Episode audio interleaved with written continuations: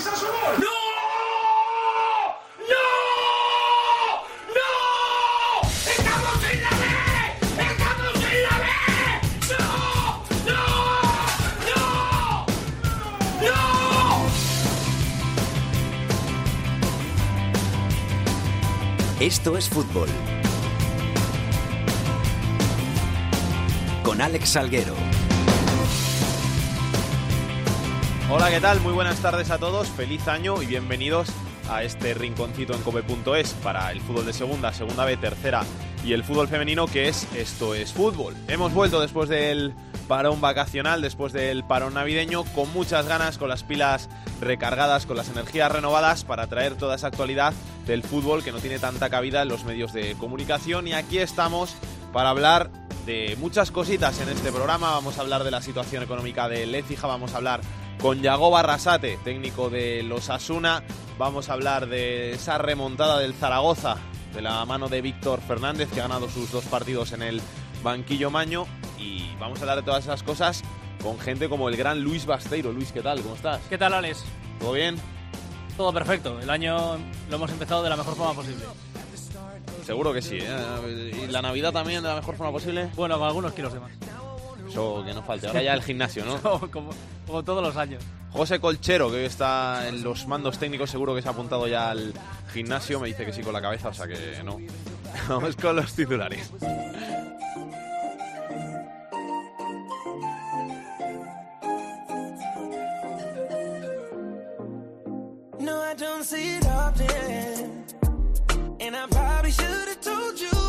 En segunda división, Granada primero y Albacete segundo ocupan esta jornada los puestos de ascenso directo a primera división tras haber empatado a uno su enfrentamiento directo la pasada jornada.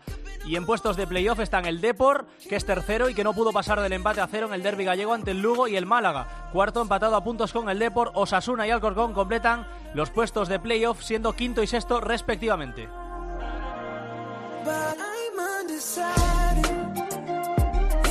Ocupan posiciones de descenso el Extremadura con 20 puntos empatado con el Reus. Están ambos a un solo punto de la salvación que la marca el Rayo Majadahonda con 21. Penúltimo es el Córdoba con 17 puntos y colista de la segunda división es el Nastic a 4 de la salvación con 16.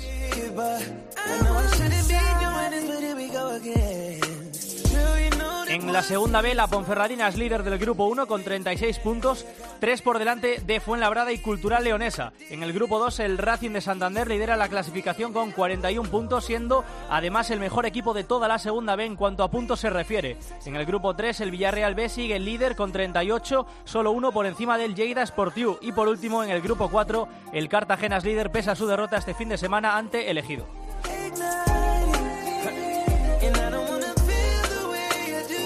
En lo que respecta al fútbol femenino, el Atlético de Madrid sigue líder de la Liga Femenina Iberdrola con tres puntos de ventaja sobre el segundo, el Barça. Están en descenso, por otro lado, el Madrid Club de Fútbol y el Sevilla. Y por último, en el último capítulo del caso Reus, la Liga y la AFE propondrán a la Federación la exclusión del equipo por incumplimiento económico y además por considerar que jugar con 12 fichas durante toda la segunda vuelta podría adulterar la competición. Carles Valdellou, ¿qué tal? Muy buenas, ¿cómo estás? Muy buenas tardes, bien. Mira, uh, no sé quién, eh, me verdad que era Colchero, ¿no? Que se ha apuntado al gimnasio, pues Sí. yo me, me- me tomo ese propósito también. Lo que es que todavía en estos 10 días no me he puesto a. Yo apuntado a estoy, todavía no he ido, pero apuntado estoy, ¿eh? Bueno, eh, eh, la, la intención dicen que es lo que vale, ¿no? Pues con eso, a ver si pierdo algún pilillo. Cuéntanos cómo está lo del Reus. Pues eh, cada vez más complicado, porque como bien apuntabais en titulares, ayer Isaac Fouto en el partidazo eh, contaba que bueno, el- la intención de AFE y también de la Liga era solicitar la exclusión del Reus porque entendían que eh, adulteraba la competición y que era una manera pues que perjudicaba al resto de equipos el hecho de competir así, pero ojo porque la AFE ha emitido un comunicado en el que quiere manifestar, y leo textualmente, que en ningún caso ha pedido la exclusión del Reus con vistas a la segunda vuelta. Argumenta cuatro puntos, en el que principalmente dice que no tiene competencia para adoptar esta decisión. También dice que una vez un juez adopte una resolución, con independencia de lo que diga, pues la AFE proseguirá con la lucha de los defensas de los jugadores, que al fin y al cabo es lo que ocupa ahora mismo la Asociación de Futbolistas y que a día de hoy se encuentra a la espera de ver exactamente qué resuelve el juez. La verdad es que es una situación que cada día que pasa se complica más. Hemos podido escuchar los últimos días también en COPE al técnico Chaye Bartolo pidiendo calma, pidiendo tranquilidad, especialmente para el cuerpo técnico y también para los jugadores, porque al fin y al cabo son los que están sufriendo en primera persona esta, esta situación que ya se alarga muchas semanas. Recordemos que ya ha habido cinco bajas de futbolistas que tenían ficha, más otro que recordemos era Tito Ortiz, ya fue el primero que quedó excluido de la, de la plantilla, a pesar de que este último no tenía, no tenía ficha. El Reus deberá cumplir con sus obligaciones contractuales con todos ellos, si no, no puede hacer ningún movimiento. Y recordemos que la Liga también hace unos días le quitó todos los derechos que tenía el Reus como equipo de la Liga Profesional de Fútbol. Por tanto, veremos exactamente en qué queda todo esto, si es únicamente una petición de la Liga que esperaba tener el apoyo de la AFE o si es de otra entidad la que tiene intención de excluir al Reus, pero en cualquier caso, insisto, la última hora es que la AFE ha emitido un comunicado en el que dice que ellos no han pedido la exclusión del Reus de cara a la segunda vuelta, porque recordemos que está junto, bueno, a punto de terminar esta, esta primera. Y, por ejemplo, sí que es verdad que el, Reus ha conseguido sorprender a equipos potentes como, por ejemplo, al Alcorcón hace unas semanas, antes de terminar el 2018, o al Málaga en esta primera de 2019, pero en cualquier caso, insisto, es una situación muy delicada, muy complicada, sigue habiendo jugadores que quieren irse del club, primero porque tienen la situación o una sensación de que así no se puede jugar y por otro lado porque tienen ofertas encima de la mesa que querrían aceptar, pero insisto, ¿eh? es un auténtico lío, una auténtica olla de grillos, de locos, lo que está sucediendo con el conjunto del Bashcam. Sin ir más lejos, uno de los jugadores cedidos que tenían, que eran eh, Villanueva, se ha ido justo al equipo vecino, que es el Narcite Tarragona. Así que veremos qué es lo que da de sí en las próximas horas este, este serial. Sin conocer tanto la situación, lo que se ve desde fuera, yo por lo menos lo que veo desde fuera es que les van a dejar jugar contra el Numancia, van a jugar todos los partidos de, de, la primera vuelta y luego si pueden pues les van a dejar fuera pues para no adulterar la competición. Al final todos han jugado con el Redus un partido, no va a haber ninguno que le den tres puntos por ganado porque no van a jugar y así todos están en lo mismo y descansan cada uno una jornada en la segunda vuelta. Eso es lo que parece que va a pasar. Y si me permite, sería lo más coherente si entendemos que la situación del Reus no tiene solución, porque, como muy bien han explicado Isaac Fouto y también los tertulianos del partidazo a lo largo de estos días, em, no tiene solución. Una vez te han quitado los derechos, una vez no ingresas dinero por televisión, una vez sale el máximo responsable en rueda de prensa y dice que no hay ingresos externos del club, por tanto, das a entender que no tienes capacidad para poder reaccionar y afrontar los pagos de las nóminas, ya no atrasadas, pero sí las que tienes por delante, pues se entiende que a partir de la segunda vuelta no debería seguir compitiendo. Y lo que es cierto es que el Reus, los puntos o los partidos que ha ganado, los ha ganado por méritos propios o por demérito de los equipos que han perdido. Por tanto, estoy de acuerdo contigo que lo más coherente sería que una vez acabe la primera vuelta, si se entiende desde quien organiza la competición que deben excluir al Reus, pues sea a partir de esta última jornada de la primera vuelta. Gracias, Carles. Un abrazo. Igualmente.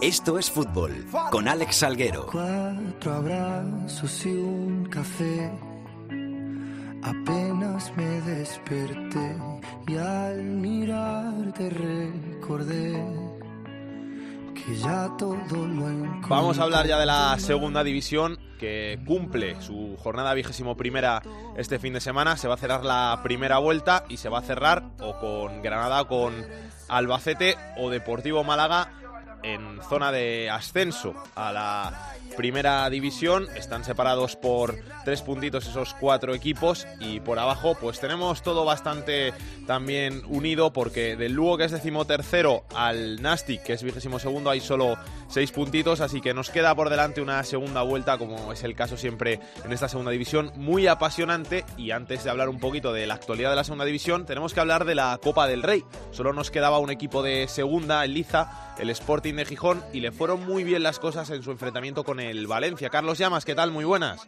Hola, ¿qué tal, Alex? Muy buenas. Disfrutaste en el Molino, ¿no? El martes. Sí, sí, porque fue un partido bonito de, Copa del Rey, porque el Sporting, en este caso, como representante del fútbol de segunda, pues se dio la cara, eh, se impuso sobre todo en la, en la segunda parte a un Valencia pues que demostró que está pasando por una crisis importante el equipo de Marcelino.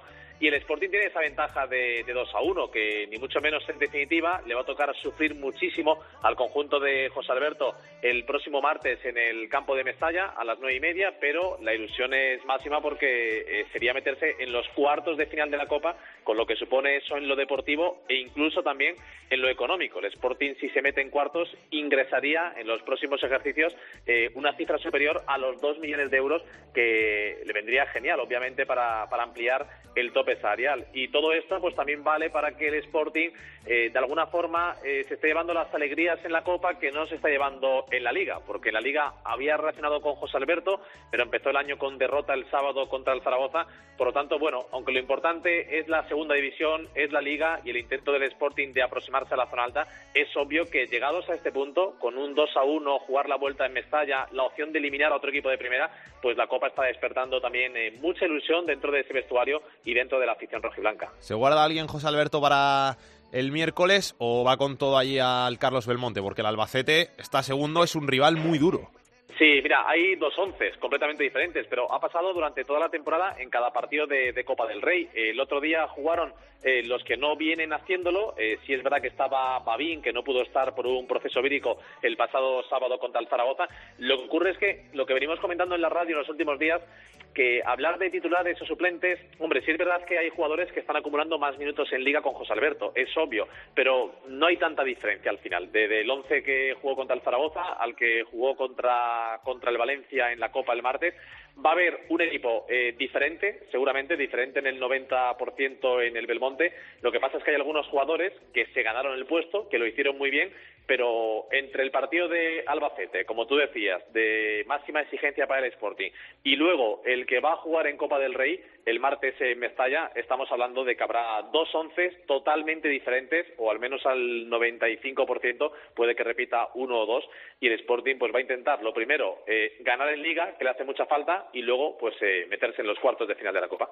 Un abrazo, Carlos. Hasta luego, Alex. Ahora mismo el equipo más en forma de la segunda división es el Osasuna, que lleva tres victorias consecutivas y que se ha upado a la quinta plaza después de imponerse el pasado fin de semana al Cádiz en ese duelo directo por los playoffs por 2 a 1 en el estadio del Sadar. Nos está escuchando su técnico, Yago Barrasate. ¿Qué tal? Muy buenas. Hola, muy buenas. ¿Cómo estás, Yagoba? ¿Bien?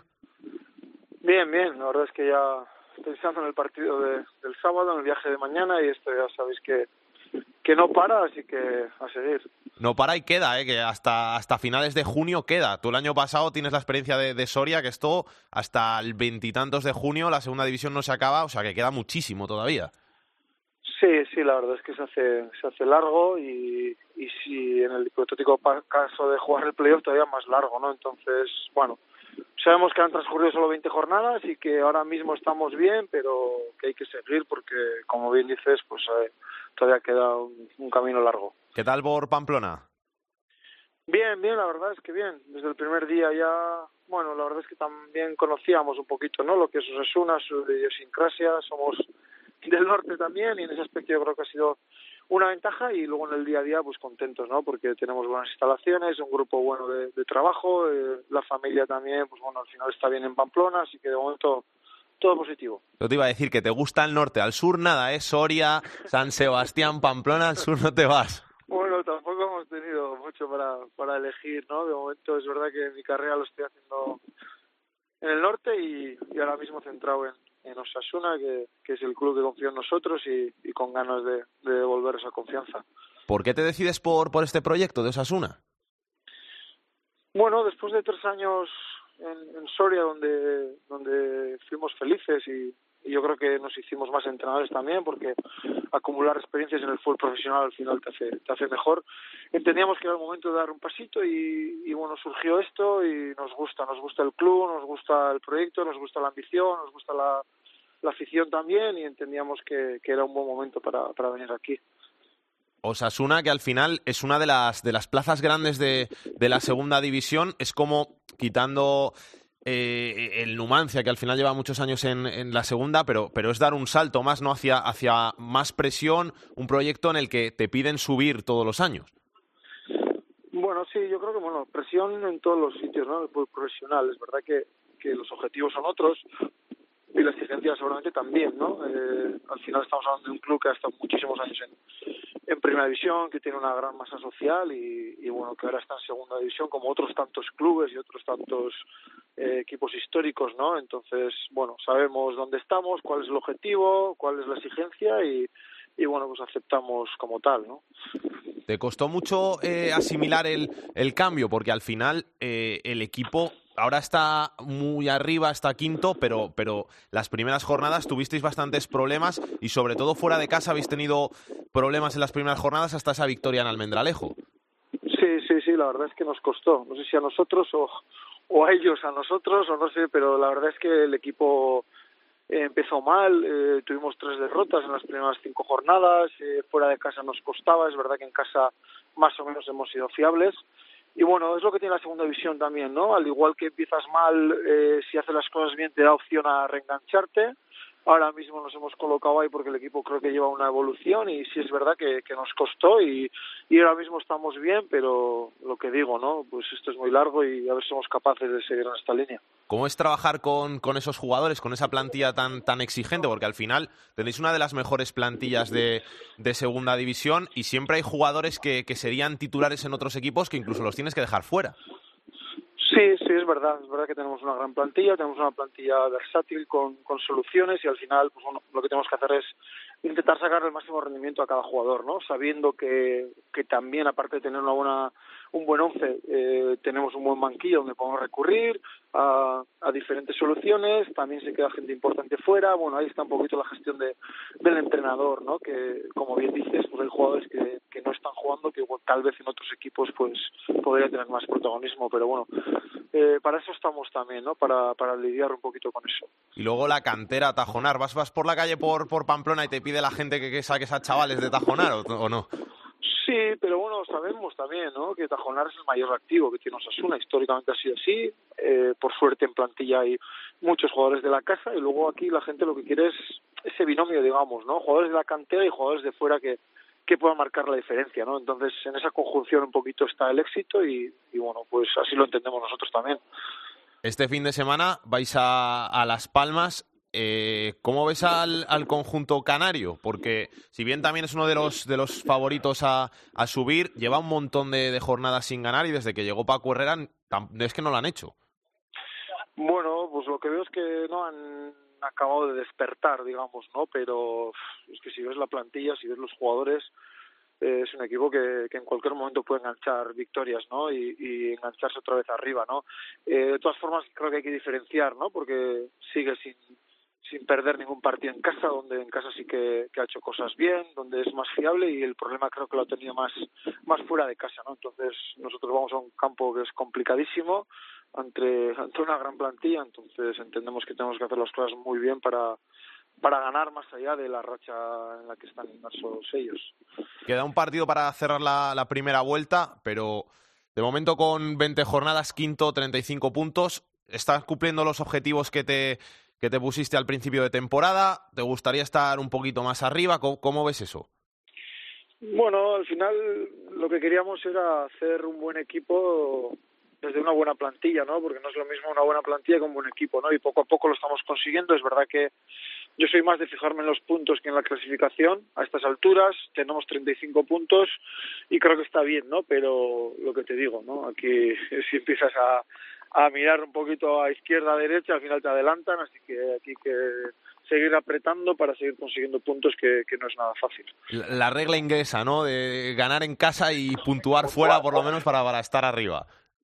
Sí, sí, porque al final nosotros el hecho de ganar tantos partidos en casa nos ha dado la posibilidad de, de mantenernos por lo menos ahí y luego cada vez que puntúas o ganas fuera das ese salto cualitativo, ¿no? Entonces, bueno, pues intentaremos eh, siguiendo seguir siendo fuertes en casa y, y mejorarlo a domicilio que, que, últimamente poco a poco lo estamos consiguiendo. Es que llevas cuatro años seguidos entrenando en segunda, que, que es complicado. O sea, que eres uno de los técnicos más, más experimentados de la categoría. ¿Ha cambiado mucho el Yago Barrasate que, que llega a Soria del que está ahora en Pamplona?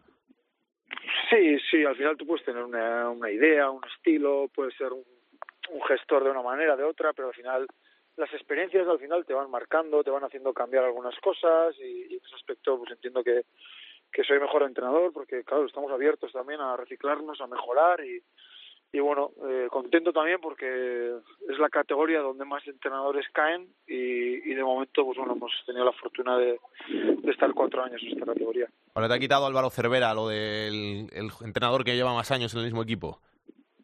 Bueno, Álvaro también, pues bueno, lo mismo, ¿no? Eh, está en el Cádiz, lleva tiempo, lo está haciendo muy bien. El, el domingo pude estar con él y un gran entrenador y, y bueno, está demostrando también su valía, ¿no? Yagoba, que muchas gracias por pasarte por estos fútbol, mucha suerte para Osasuna para lo que queda de temporada y que vayan las cosas muy bien por ahí por Pamplona. Vale, muchas gracias a vosotros. Adiós. Adiós. Justo por detrás de los Osasuna en la tabla está el Alcorcón. Dani Asenjo, ¿qué tal? ¿Qué tal, Salguero? ¿Cómo estás? El Alcorcón que acumula tropiezos en las últimas semanas, por no decir en el último mes y medio, pero que sigue en posiciones de playoff. Sí, un poco en caída libre está y no sabemos dónde está el límite de esa caída. Lleva un punto de los últimos 15 posibles, son cuatro derrotas y un empate. No gana desde el 5 de noviembre, cuando lo hizo en casa ante el Zaragoza.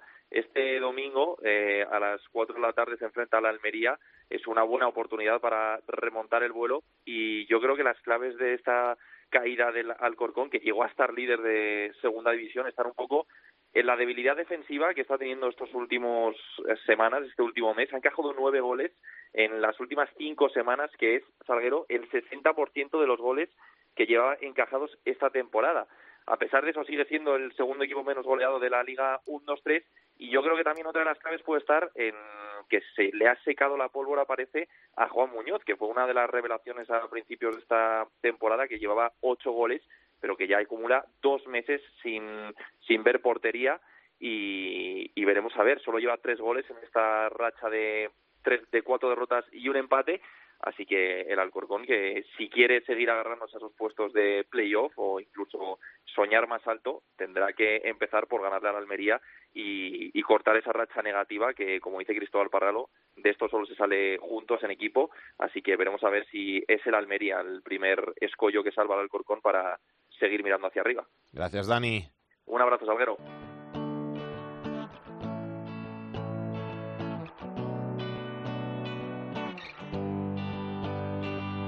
I wish Tracy Chapman was my friend. She would know exactly what to say. Beginnings always hide themselves in ends. At some point I will be okay.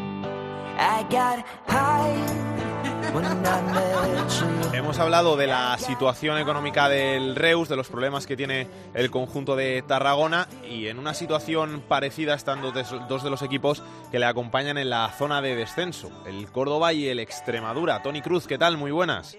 Hola Alex, ¿qué tal? Buenas tardes. El Córdoba, que no sabe todavía si va a poder reforzarse en este mercado de invierno y que encima puede perder a gente porque se puede ir a Itami y el caso de Sergio Guardiola, que no sé cómo está, si se va a ir al final al Valladolid, si no se va a ir, si va a cobrar el Córdoba, si va a poder fichar. Cuéntame un poquito cómo, cómo están las cosas.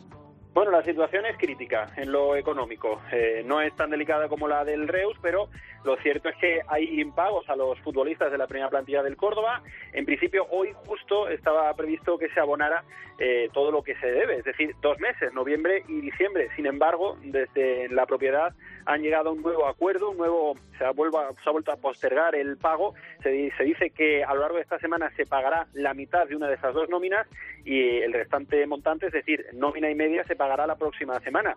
En esa situación eh, está Aitami Artiles, eh, que en consecuencia ha decidido eh, ponerse en rebeldía. Eh, de hecho, no jugó el último partido de liga. Desde el club se dijo que era por un proceso febril, pero lo cierto y verdad es que probablemente ya el futbolista canario decidiera no jugar en el último choque ante el Nastic de Tarragona y lo más probable es que ya no se vuelva a vestir de, de blanco y verde porque ya ha manifestado su deseo de abandonar la entidad.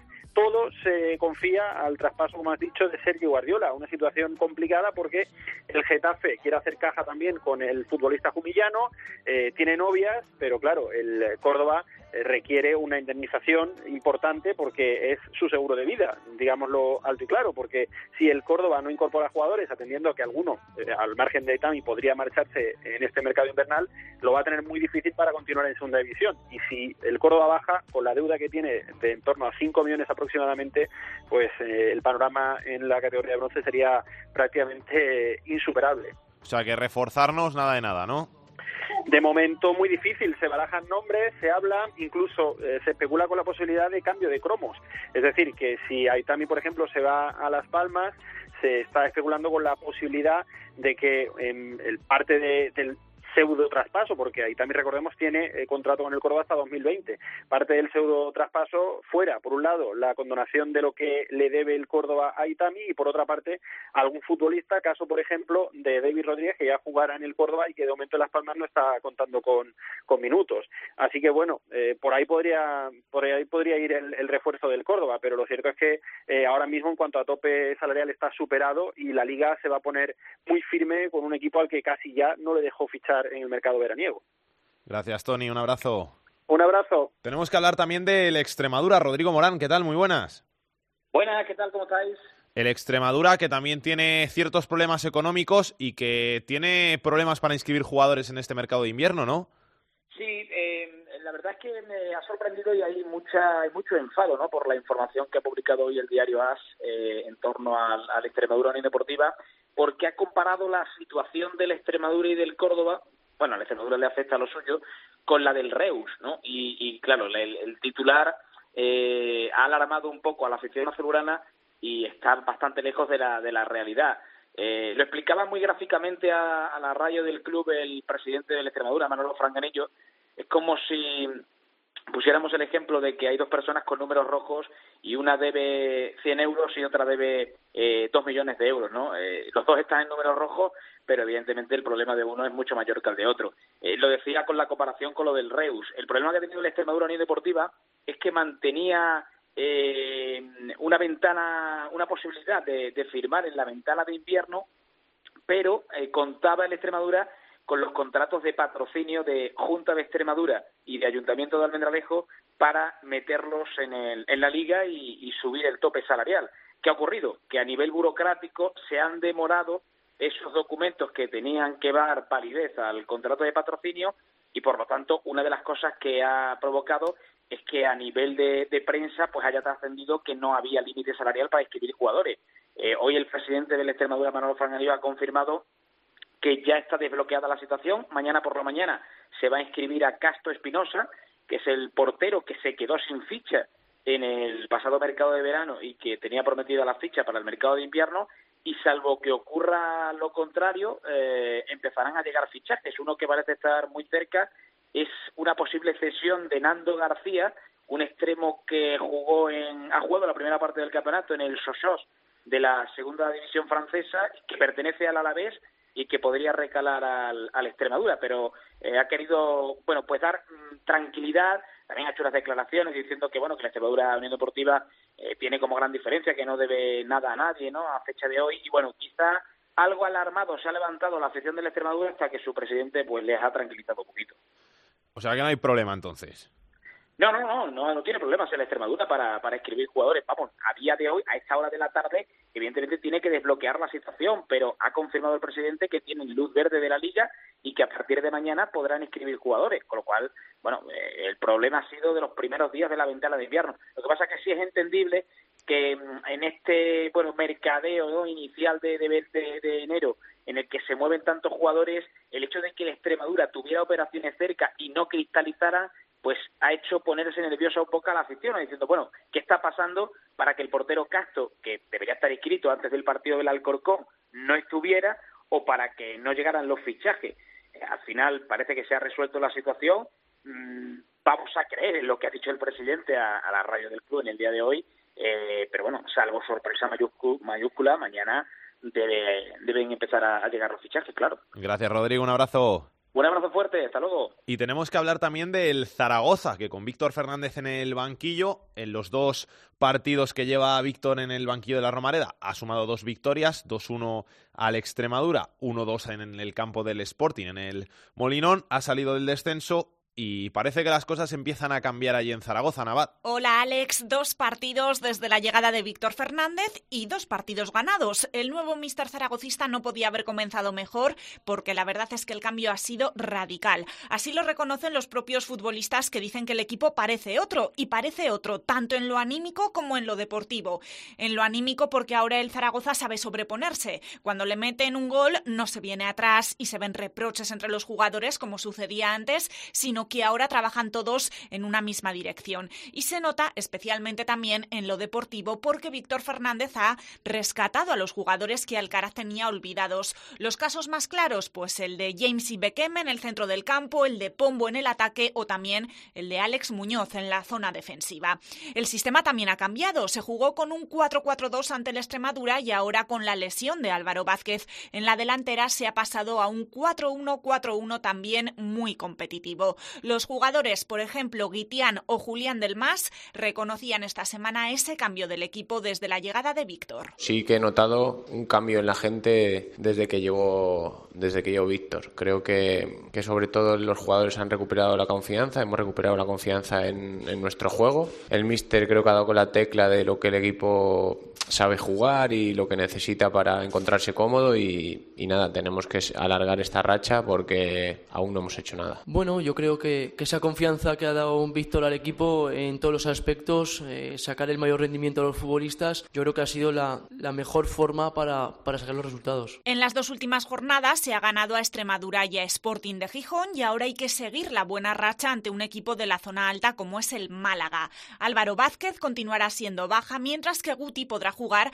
a pesar de que esta semana ha estado ausente durante algunos entrenamientos debido a unas anginas. La Romareda sin duda va a presentar una buenísima entrada a pesar del frío para animar al Real Zaragoza en el camino hacia la que puede ser su tercera victoria consecutiva desde la llegada de Fernández al banquillo. Y llega el turno de analizar un poquito esta segunda división, lo que nos ha dejado la última jornada con el gran Millán Gómez. Millán, ¿qué tal? Muy buenas. Hola Alex, ¿qué tal? Muy buenas tardes.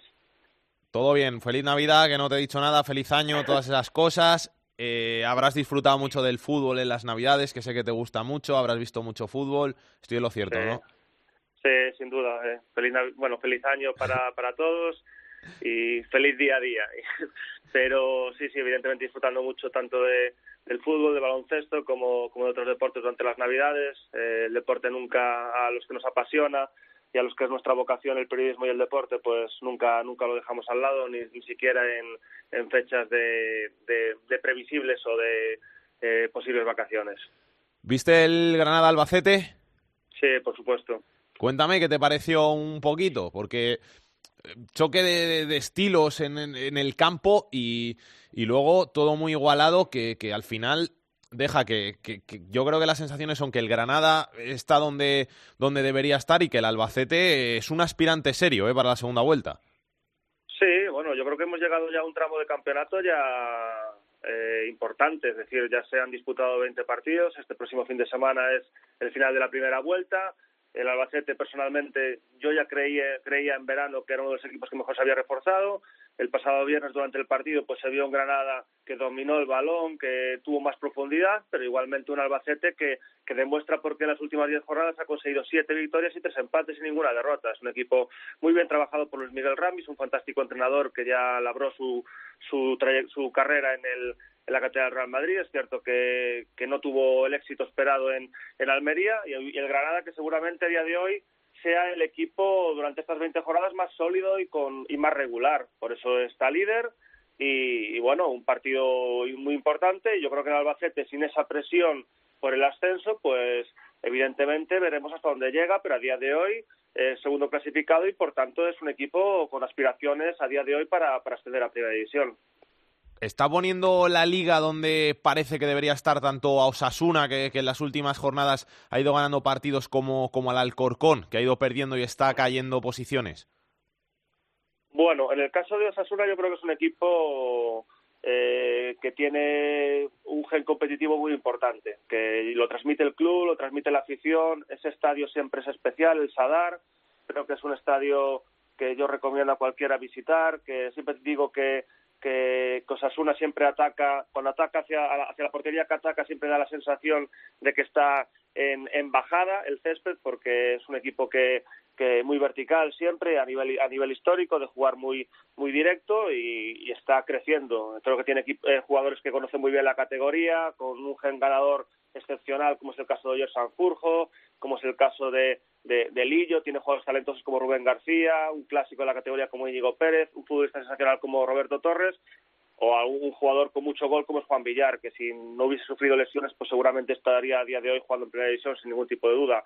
En el caso de Alcorcón, lleva un punto de 15, es un equipo, yo creo que de media tabla para conseguir la salvación de forma holgada, que evidentemente pueda aspirar a lo máximo porque porque cualquier equipo si está bien trabajado pues puede luchar por lo máximo en esta categoría pero es cierto que seguramente está falla está eh, consiguiendo resultados ahora pues eh, más bajos de lo esperado previamente, porque también le falta cierta rotación y al final también hay un importante desgaste. Es un equipo que, que cada vez los rivales van conociendo más, pero no obstante yo estoy convencido de que, de que va a luchar por la promoción de ascenso hasta el último momento. Oye, el Zaragoza de Víctor, ¿te esperabas esta reacción? Bueno, siempre un equipo cuando, cuando cambia de entrenador siempre todos los jugadores parten de cero y yo más que la que la vuelta de Víctor que al final es una persona icónica verdad en la historia del, del Real Zaragoza que que pese a que ya tiene una trayectoria muy muy muy densa pues pues eh, conoce perfectamente el club ya había entrenado al Betis en, en segunda división la temporada 2009-2010 evidentemente aquella, aquel campeonato es totalmente diferente al actual ahora llevan dos victorias consecutivas pero al margen de, de, de, Víctor en, sí, yo creo que sobre todo es el cambio de entrenador y aparte, por ejemplo, un futbolista que han recuperado, como es el caso de Íñigo Guaras, que fue absolutamente capital la temporada pasada con Nacho González y que el equipo echó en falta en, buen tramo de temporada. Creo que el Zaragoza eh, seguramente vaya más. Y, y bueno, eh, al final la dinámica ahora mismo es positiva, con dos victorias consecutivas, las dos con las dos con, con Víctor Fernández y también hay que decir que seguramente en otros momentos de la temporada pues merecían más puntos de los que tenían, porque sin ir más lejos, con Lucas Alcaraz, que solo consiguieron una victoria en ocho jornadas, pues en su último partido, que fue en Riazor, generaron situaciones más que suficientes como para empatar o, o incluso ganar en, Riazor frente al Depor. Por tanto, yo creo que ahora están recogiendo los frutos de, de, de, de un compendio de, de, situaciones pasadas. ¿Algo más que quieras decir, Millán? Bueno, que seguramente sorprenda por la situación ahora relativamente negativa del Depor, que está tercero en la tabla, a, dos puntos del ascenso directo. En Coruña, que a mí me toca, me toca más de cerca, yo vivo en Lugo, a 90 kilómetros, pues eh, empiezan a haber ciertos nervios porque la gente está, no está acostumbrada a, sufrir excesivamente en segunda división. Los dos últimos descensos el equipo consiguió el ascenso inmediatamente a la temporada siguiente y ha conseguido en 10 descensos a lo largo de su historia, los 10 descensos siempre ascendió en ocho ocasiones a, la temporada siguiente. Ahora llevan dos jornadas sin, sin, sin ganar. En la anterior, que fue contra el Zaragoza, la, la, victoria que comenté antes, pues las sensaciones tampoco fueron las más positivas y hay cierto nerviosismo. Una victoria en las últimas en las últimas cinco jornadas y hay cierto nerviosismo. Eh, no fueron capaces de, ganar el Club Deportivo Lugo, pese a que fueron superiores y dominaron y hay cierto nerviosismo. Y a mí, yo no tengo ningún tipo de duda de que si el, que el Depor, por méritos deportivos, por, por el trabajo de un entrenador fantástico como Nacho González, yo creo que van a ascender. A mí lo único, la única preocupación desde el punto de vista del Depor es que el ambiente se enrarezca y haya excesivos nervios y eso le perjudica al equipo. Yo me está sorprendiendo es que incluso dejó a Quique González el otro día en el, en el banquillo. Sí, y Carlos Fernández eh, eh, se había lesionado eh, cuatro jornadas antes, habían jugado tres partidos sin él, fue titular con Borja Valle, es cierto que Borja Valle, por ejemplo, había marcado dos jornadas antes contra el Zaragoza, Quique González lleva diez goles, es un jugador absolutamente capital, sí que sorprendió, a mí también me sorprendió en el once titular esa ausencia, lo utilizó en los últimos minutos, pero bueno, yo creo que también es cierto que Nacho González está haciendo muchas modificaciones en el 11, en, ciertas, en ciertas posiciones. Cambia mucho la lateral izquierdo entre Saúl García y, Diego Caballo. Eh, el medio campo en ese rombo que utiliza, pues eh, en, el vértice del rombo a veces utiliza a Fede Cartay, otras veces a Carlas Gil. También ha, cambiado en algunas ocasiones a los volantes, utiliza a Didier, Moreno a veces, otras veces a Vicente Gómez, que es cierto que no, que no volvió al nivel previo a la lesión van a hacer bastantes modificaciones, pero personalmente sí que la, la, suplencia de Kiko González el otro día me sorprendió bastante. Yo creo que va a volver a ser de la partida en Mallorca este próximo fin de semana. Gracias, Millán. Un abrazo. Gracias, Alex. Un abrazo. Que pase Pedro Martín. El enfadato de Pedro Martín. Hola, Pedro. ¿Qué tal? ¿Cómo estás? Muy bien. Feliz año para todos. Igualmente. Cuéntanos. Primera edición. Oye, pues eh, me, me llama la atención un poco que en este mercado de invierno, en los equipos de primera división que les falta gol, pues que tienen problemas para marcar goles, que son bastantes, como casi todas las temporadas, en ningún, ningún caso se hable de poder fichar a Enrique Gallego, que es un chico que llegó hace un año en la Extremadura después de haber marcado muchos goles con Cornellá, marcaba goles en segunda B, los están marcando en segunda, ya lleva 15 en las 20 primeras jornadas, que es una cifra extraordinaria, no son los 16 que marcó Mata a estas alturas de temporada en, la liga anterior, pero en los últimos años, aparte de Mata, pues estaba Sepovic, que también marcó 15 con el Sporting en el 2013-2014, eh, Ulloa con el Almería 16 en la 2011-2012, pero está entre los mejores goleadores de los últimos años en segunda y no escucho que quiera nadie a Enrique Gallego. Ahí está, por si acaso alguien lo quiere, un tío que de verdad las ocasiones que más o menos tiene las meten en Extremadura, Extremadura que está en la zona baja de la clasificación de segunda, mientras que su máximo volador es el Pichiche de la categoría. Gracias Pedro, un abrazo. Igualmente.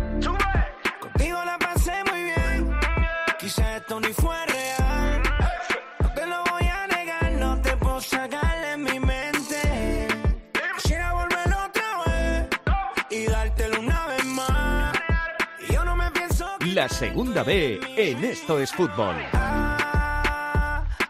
Rubén Bartolomé, capitán de la segunda B, muy buenas, ¿qué tal?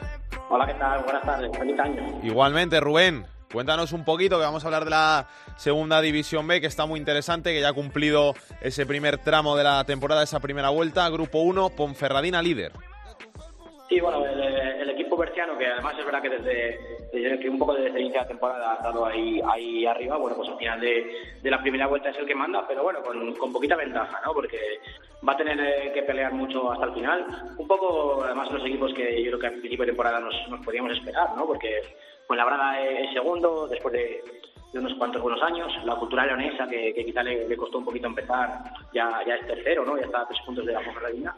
Y también el, el Real Madrid Castilla, ¿no? Que es, que es cuarta ahora con, con el Pontevedra, que, que, le venció en el partido de, esta semana, ¿no? Que, es quinto. Son un poco ahí los cinco equipos que, que quizá al principio de temporada hablábamos de, de ellos como grandes eh, favoritos y que están ya eh, ahí arriba. O sea que de momento sin, sin grandes sorpresas en esa, en esa parte alta de, de la tabla. Luego, bueno, pues hablar de, de recién extendidos, que hemos hablado muchas semanas que estaban en, problemas hacía tiempo, o puede ser el caso de los dos equipos de Salamanca, y al final, pese a la derrota de los bastante inesperada frente al, frente al Rápido de Buzas, frente al colista, frente a esa, esa derrota por, por 4-1, final Unionistas acaba la primera vuelta octavo, el Salmantino que acabó ganando, la acaba también fuera de descenso, y son eh, dos, dos sorpresas, entre comillas, eh, agradables, ¿no? Luego, por la zona baja de la tabla, eh, el año pasado fue un año ya bastante complicado para, para los equipos gallegos y este año vuelve, vuelve a serlo. Tenemos ahí al Fabril, que posiblemente nadie se esperaba que estuviera tan abajo, pese a que, pese a que que le costó el final de año el año pasado y que había jugadores que cambiaban pues la verdad que eh, está muy muy abajo. El Rápido de Bundes que sí que podía ser un equipo que estuviera eh, ahí abajo, igual que un Darbe o Navalcarnero, que podían luchar por ese abajo. Y el Burgos, que no acaba de arrancar, que el año pasado tenía un objetivo mucho mayor, que este año también partía con mejores objetivos. Y bueno, de momento son los equipos que están abocados a, una zona baja, que tampoco están lejos, ¿eh? que hay que recordar que entre el Castilla, que marca el, el playoff, y el Adarve, que es el primer equipo que desciende, hay, hay 12 puntos, que no son muchos para todo lo que se ha jugado y que una racha buena o una racha mala te, manda para, para, otra lucha de la que estás. Grupo 2, el Racing de Santander, que tiene una pequeña crisis en las últimas jornadas, así que se ha apretado la cosa por arriba y por abajo también está bastante interesante, con hasta seis equipos en solo tres puntitos. Sí, el Racing Santander que hace unas semanas parecía que iba a ser el, eh, el líder que mandara con, eh, con, mayor autoridad y que podía eh, destacarse, bueno, pues no, no es tal, porque bueno, es verdad que cayó en, un campo muy complicado como es Las Gaunas, en la casa de una Unión Deportiva Logroñés, que parece que ya llega ahí a sus primeros puestos, que ya este año puede ser el año que vuelva a jugar por, por, el playoff, ¿no? Aunque todavía está lejos, está a 10 puntos del Racing y y sobre todo el Racing lo que ve es que se le acercan de nuevo Mirandés y, y Baracaldo, ¿no? que son los tres equipos que desde el inicio, eh, junto al Oviedo B, eh, están, están ahí arriba y siguen siendo los tres equipos que, que marcan esos puestos de playoff. El Oviedo B, que no sé en qué momento eh, lo dejaremos de considerar una sorpresa si sigue ahí arriba para considerarlo un, un claro favorito. Es además el, el mejor eh, equipo que ha salido este año a, a, segunda vez, el mejor equipo debutante este año. Y de momento siguen puestos de playoff. Veremos si le dura la gasolina todo el año o, o acaba eh, descontando y quedando en unas posiciones eh, más eh, cercanas al centro de la tabla. De momento lo que sí que parece es la salvación, ese objetivo con el que salían, eh, la tienen ya prácticamente conseguida. Y detrás de la Unión Deportiva Logroñés, pues eh, equipos que, que, no van a tirar la toalla y que pueden estar cerca, como son los filiales del Sporting y del Athletic, que están acostumbrados también a estar ahí arriba. Y luego, por, como decías por abajo, pues una igualdad máxima, ¿no? Porque la verdad que están en tres puntos el colista y el primer equipo se salva. Están ahí muy apretados esos, esos seis equipos en tres puntos, cambiándose cada semana de puestos, cayendo algunos a, a puestos de descenso y saliendo saliendo otros. Y tampoco tienen eh, mucho mejor la cosa ni Zarra, ni Reunión, ni, ni Arenas. Por lo que por abajo va a estar eh, peleado hasta el final. Un grupo 2 que además es, eh, es, costumbre que haya muchos equipos abajo con una puntuación entre comillas eh, baja, ¿no? Que, que, se despienda con treinta y pocos puntos, treinta y bastantes, y eso va, va a ser que, que, en esta segunda vuelta cada, cada, cada empate se pelee a muerte porque, porque cada punto puede ser vital y que haya muchos equipos implicados el final. En el grupo 3, para mí es el más difícil de predecir, porque puede pasar de todo, tanto por arriba como por abajo. La verdad que la verdad que sí, porque no, no acabamos de tener eh, un líder eh, sólido en el grupo tercero. Hablábamos muchas semanas de, de la posibilidad de que, de que el Hércules fuera, fuera ese equipo que, que, este año este año sí lo consiguiera, pero está también en una, en una racha. Caía esta semana ante el Atlético Baleares en un partido, en un duelo eh, de igual a igual y se descuelga bastante. Eh, la verdad que es complicado decir eh, quién puede acabar primero y, y, te diría que de los, de los seis primeros clasificados eh, cualquiera puede ser, ¿no? Porque el Barcelona veo, lógicamente, tiene sobrada calidad para, para acabar ahí arriba, aunque este año no tenga un equipo tan dominador como en anteriores eh, temporadas. El Villarreal B, que es el líder, nos tiene acostumbrados a estar en puestos de playoff en los últimos años. Lleida y Atlético Baleares pueden tener ese punch final de, de ser un equipo más veterano ¿no? que, que, los, que los filiales. Y el Cornellá, desde que llegó a la categoría, la verdad que eh, está demostrando ser un equipo muy sólido y estar ahí arriba. Y es que cualquiera de los, de los seis con el Hércules puede, puede acabar ahí arriba y es verdad que, que es complicado pronosticar, que están en poquitos puntos, eh, al final hay nueve puntos entre el Villarreal y el Barcelona B, en un grupo en el que no, no hay una regularidad de resultados, primero porque quizá ningún equipo es superior a los demás y segundo porque hay tantos equipos eh, para, la lucha que al final te dejas puntos y es muy difícil decir lo que va a pasar eh, por, a, por, ahí arriba. Y luego por abajo eh, había equipos que, que llevamos en las últimas semanas que les está costando bastante no salir salir de, de ahí abajo, eh, como puede ser el caso del Castellón o de Montiñén, que están ahí abajo, pero bueno, hace, hace no mucho estaba el Peralada y estamos hablando de que estará en el puesto 13 y también no hay ningún equipo que lo tenga eh, muy muy fácil. Quizá es verdad que el Teruel, que está colista, está quedando un pelín rezagado y le está costando, pero es que en este grupo dos victorias seguidas te sacan de los puestos de descenso y meten a mucha gente en problemas y, y hay equipos que, aunque todavía queda mucho y, y en la jornada 19 todavía no, muchos no saben lo que van a jugar, pero es que hay equipos que, como puede ser el caso del Español B o del Alcoyano, que van noveno y décimo, que parece que te entran ganas de mirar hacia adelante y en verdad tienes que mirar hacia atrás porque estás a tres puntos del descenso. Entonces, no sé si está, como decías, más emocionante lo de arriba con seis equipos que puedo pasar de cosa, o lo de abajo que a lo mejor hay 11 o 12 equipos que no van a saber por qué luchan hasta que queden unas cuantas jornadas. Y en el grupo cuarto ya tenemos al Cartagena líder, porque al Melilla parece que la Copa del Rey no le acabó sentando muy bien y lleva cuatro partidos sin ganar. Sí, la verdad que esto también es un, un habitual, lo de, lo de la, la Copa del Rey. Eh, también es cierto que hay ese, esa historia ¿no? de que al equipo que le toca al Madrid en Copa del Rey, que acaba, que acaba ascendiendo, ¿no? sobre, todo, sobre todo cuando consiguen eliminarlo y tal. Eh, tuvimos el caso de Reunión, tuvimos el caso del, del Mirandés, hubo varios casos y bueno, a ver si el, el Melilla puede seguir con esa racha, pero es verdad que le ha costado después de, de la Copa del Rey. Muchas veces es, es complicado tener la cabeza en, en la liga, ¿no? cuando cuando tiene ese, ese premio de, de, la Copa. Y se ha deshinchado, eh, además le ha dado vida esta semana a un Ibiza que, que estábamos hablando nuevamente que estaba pues, peleando más por las cuestiones de, de abajo y acaba de subir a la, a la, octava posición y bueno, está todavía lejos de, de, los puestos de arriba porque es verdad que sí que hay cuatro o cinco equipos muy destacados eh, en este grupo y es, y es, complicado meterse, pero bueno, limita parte que empieza mirar arriba y bueno, pues Cartagena y UCAM Murcia que van últimamente muy paralelos los dos, ¿no? Luchando por, por ese primer puesto después de que el Melilla no sea capaz de, de puntuar las últimas semanas. Un Melilla que hablábamos hace, creo que era tres semanas, de que luchaba con el Racing de Santander por, por ser el mejor líder y, y estas semanas les ha sentado bastante mal a los dos equipos y, y le está costando sumar. Y luego bueno, también hay que hablar de, del Real Murcia, ¿no? que eh, si otros años decíamos que le costaba mucho arrancar, que tenía que ir remontando y este año que, que empezaba bastante bien, bueno, pues esta semana tampoco consiguió pasar del empate frente a un Sevilla Atlético que está en puesto de descenso y se sigue descolgando un poquito de, de los puestos del playoff. Todavía no es nada dramático, solo son seis puntos, pero bueno, le, le está costando. Y luego por abajo, bueno, pues el, el Atlético Malagueño que sigue cerrando la tabla con mejores expectativas que hace unas cuantas semanas cuando no había puntuado, pero todavía muy, muy lejos y, y como decíamos, muy, muy difícil llegar. Y se le estaba juntando el, el Almería B, el filial, ¿no? Que, que también no empezó tan mal, pero que ahora le está costando bastante. Y este grupo cuarto sí que no perdona y en cuanto haya equipos que se empiecen a, a descolgarse es difícil llegar. Le ha pasado ya en las últimas temporadas a varios conjuntos que han empezado mal y no han sido capaces de, de remontar y empiezan a comprar papeletas para la tercera división, mientras el resto de puestos sí que va a estar eh, más igualado con 7 o 8 equipos en 5 o 6 puntos que pueden, pueden caer en cualquier momento. Muchas gracias, Rubén. Un abrazo. Nada, a vosotros, adiós.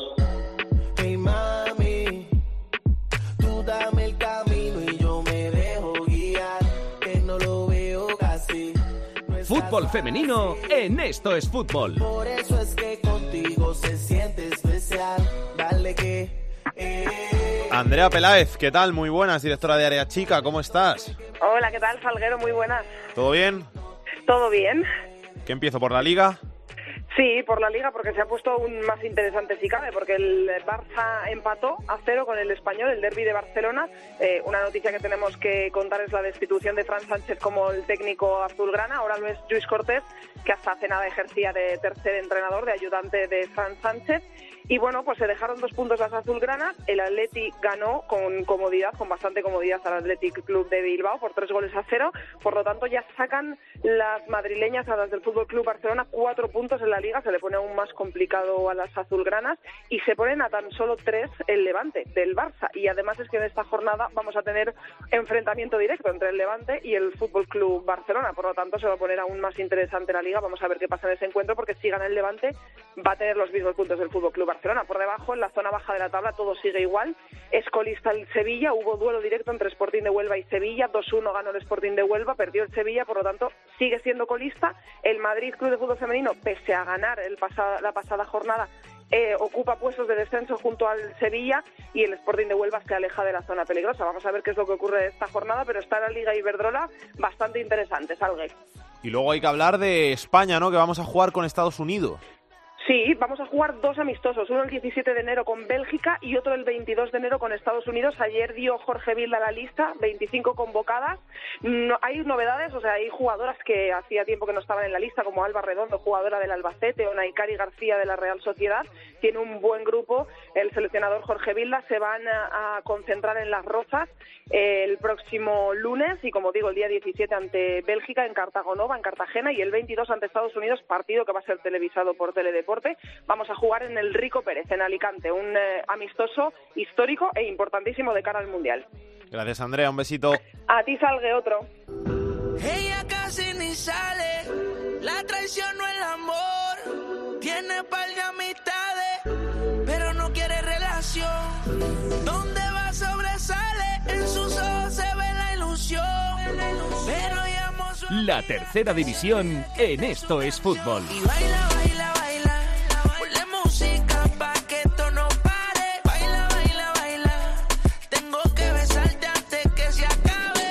Fernández nos trae la información de la tercera división. Vamos con la tercera división en este primer programa del año. Los equipos más goleadores son el Mallorca B, que ha marcado ya 56 tantos, seguido de los 53 que lleva el Betis Deportivo y del Poblense, que ya ha marcado 52. En cuanto a los más goleados, el River Melilla es el equipo que más ha encajado de tercera división con 57 goles en contra, seguido del Alberite, que ha encajado 53, y del Atlético Espeleno, que lleva 49 tantos en contra. En cuanto a los nombres propios, en la lucha por el Pichichi, hay un empate en cabeza entre Imanol del Logroñés, Álvaro del Santa Ana y Dorron Solo del Cayón, que ya han marcado los tres 16 goles cada uno. Y en cuanto a las noticias más destacadas de la semana, Comenzamos con el Palencia Cristo y su nuevo entrenador, un viejo conocido de los terrenos de juego.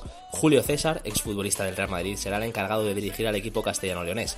Así que desde aquí le deseamos mucha suerte y es que cada vez hay más exfutbolistas que están probando suerte en los banquillos de tercera división y eso Alex es una muy buena señal.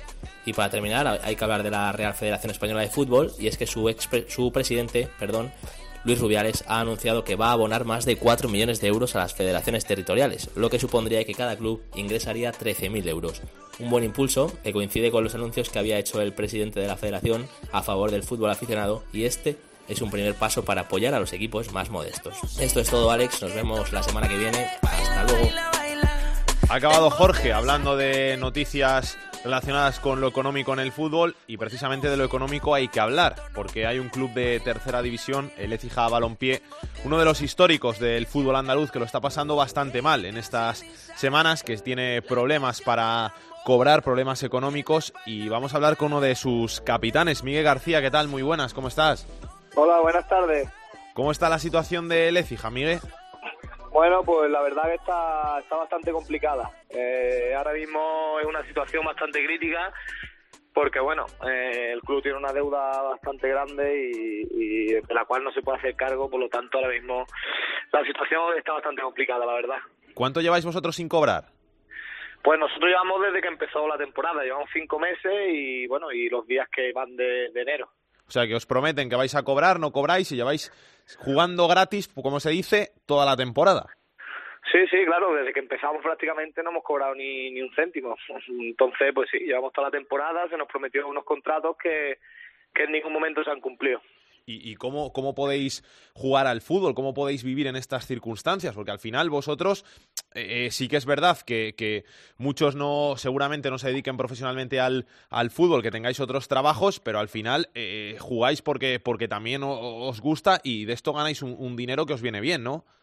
Bueno, aquí en este club sí que vivimos todos de, de esto. Aquí este año, pues, como te digo, eh, se prometieron unos contratos y se firmaron unos jugadores que, que sí que viven de esto todo. O sea, todos los que son de fuera viven aquí, hay mucha gente de fuera y los que somos de aquí, pues igualmente nos dedicamos a esto. De hecho, entramos por las mañanas, o sea que, que no hay ninguno que aparte del fútbol esté trabajando. Pues así que imagínate, pues con la incertidumbre siempre de, si vas a cobrar o no, gente con problemas económicos que, que les cuesta pues ya pagar, bueno de hecho los pisos las viviendas que también las prometía pagar el club tampoco las está pagando los propietarios apretando para que salgan de las viviendas o sea una situación caótica que, que ya es insostenible y por eso hemos llegado a esta situación no de que no aguantamos más no, no, mucho peor de lo, de lo que me imaginaba. Ya te decía, es que yo pensaba que, que en tercera división muchos jugadores sí que compaginan trabajo con, con lo que es el aspecto deportivo, pero si encima estáis así, es mucho peor para vosotros porque encima eh, vivís del fútbol, vivís para jugar al fútbol y, y no cobráis. Sí, sí, ya te digo, los que estamos aquí aquí se hizo una plantilla precisamente para eso, para que los que estaban aquí vivieran de esto, se dedicaran profesionalmente a esto con lo cual, como tú bien estás diciendo, es aún más complicado porque no tenemos ingresos ninguno, o sea, los únicos ingresos que en teoría vamos a tener, pues son los de los de la, del equipo, ¿no? Y, y, en este caso, ya como te digo, no, no hemos cobrado ni una sola mensualidad. ¿Cuántas veces os han prometido que os van a pagar? Uf, todo el año, o sea, cada 20 días eh, no, el día 20 ya me dejan, porque supuestamente lo que tenía era un bloqueo en las cuentas de, de Corea, eh, porque es un coreano el presidente, y decía que el día 20 ya me desbloquean, eh, el llegaba el día 20 y no, eh, después decía el día 5 y tampoco, así ha ido hasta hasta octubre, noviembre, así que ya dijo que, que el problema era que hasta que no llegara el nuevo año en enero no le desbloqueaban las cuentas y bueno, pues ya decidimos esperar hasta enero pensando en que era 100% seguro y bueno, pues ha llegado enero y, nos hemos dado cuenta de que, de que todo era mentira, de que no tenía dinero y que hemos estado engañados pues desde que vinimos hasta, hasta hoy día. O sea que el dueño es un, un, coreano que promete que os, que os va a pagar, pero que realmente no lo ha hecho. No sabéis si os va a pagar al final o no y, y en esas estáis. Claro, bueno, no, ya sabemos que no nos va a pagar. De hecho, ya nos ha dicho que el otro día, mediante presiones que, que realizamos, que tuvimos una reunión con él, evidentemente, pues ya por fin confesó de que, de que era mentira todo, o sea, que no tenía dinero. Eh, supuestamente tiene una casa en Corea que estaba intentando vender, que está valorada en aproximadamente un millón de euros.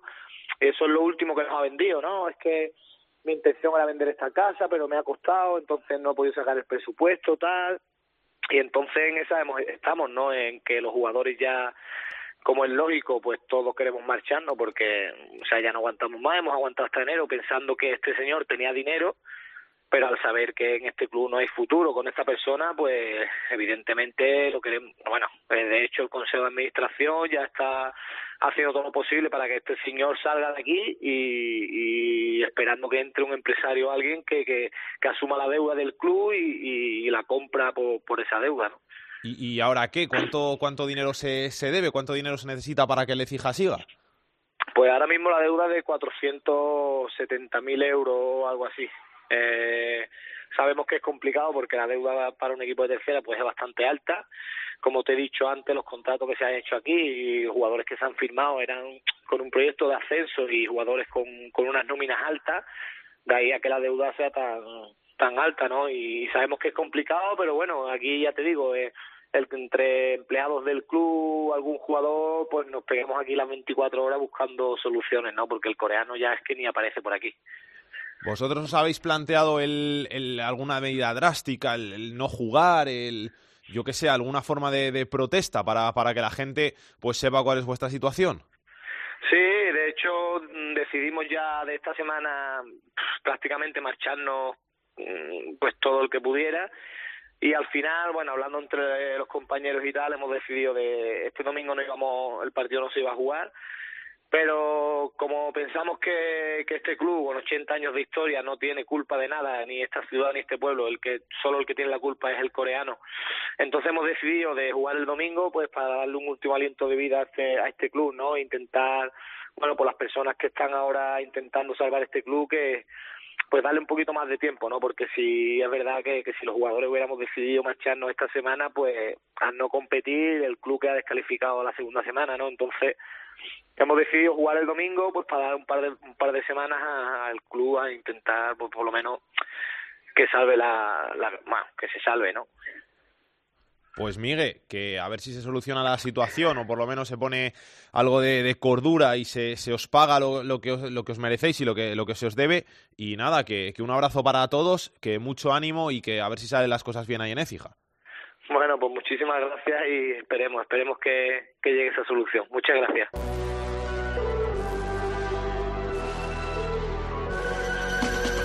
Vamos a ver qué tiene Aitor Puerto en su agenda de la semana. Comenzamos el repaso a la agenda futbolística del fin de semana con la segunda división, jornada 21. Destacamos el viernes Cádiz, séptimo, contra el Granada, el líder, que será a las 9 de la noche. El otro gran partido, el sábado a las 4, segundo, el Albacete recibe al décimo primero, al Sporting de Gijón. En la segunda división B, jornada 20 para los cuatro grupos. En el grupo 1, el decimoctavo, el Burgos, que recibe al líder, a la Ponferradina. En el grupo 2, el Real Oviedo B, el cuarto, recibe al tercero, al Baracaldo. En el grupo 3, el líder recibe al segundo, el Villarreal B, que recibe al Lleida. Y en el grupo cuarto, quinto contra segundo, el Linense, que recibe al Lucam Murcia. En la tercera división hemos fijado la mirada en el grupo 1, jornada 19, el séptimo que recibe al líder, el Alondras, eh, recibe, como decíamos, al primer clasificado, al Bergantiños. Eh, y acabamos el repaso a la agenda futbolística del fin de semana con el fútbol femenino, jornada 17, partidazo entre el, la, el tercero y el segundo, el Levante femenino, que recibe al Barça femenino el sábado a la una.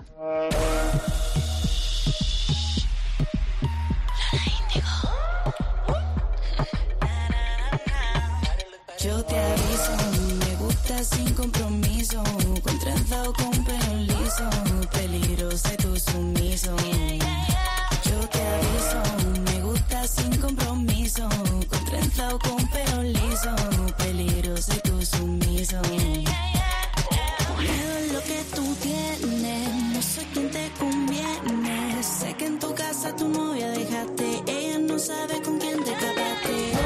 Este Mujer Bruja de Lola Índigo y La Mala Rodríguez, nos vamos hasta la semana que viene aquí en el primer programa de este 2019 de Estos Fútbol, en el que pues hemos contado muchas cositas, como hacemos siempre, de segunda, de segunda B, de tercera y del fútbol femenino.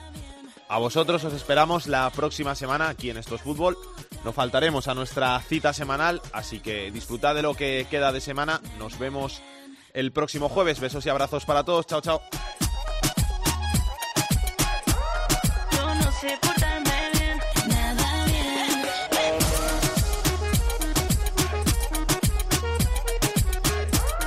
Yo no sé portarme bien, nada bien. Ya la sé que no entiende, pero me lo habla. Para contactar con Esto es Fútbol puedes hacerlo a través de correo. Esto es fútbol arroba. En Twitter arroba es fútbol. Y en Facebook, Facebook barra Esto es Fútbol.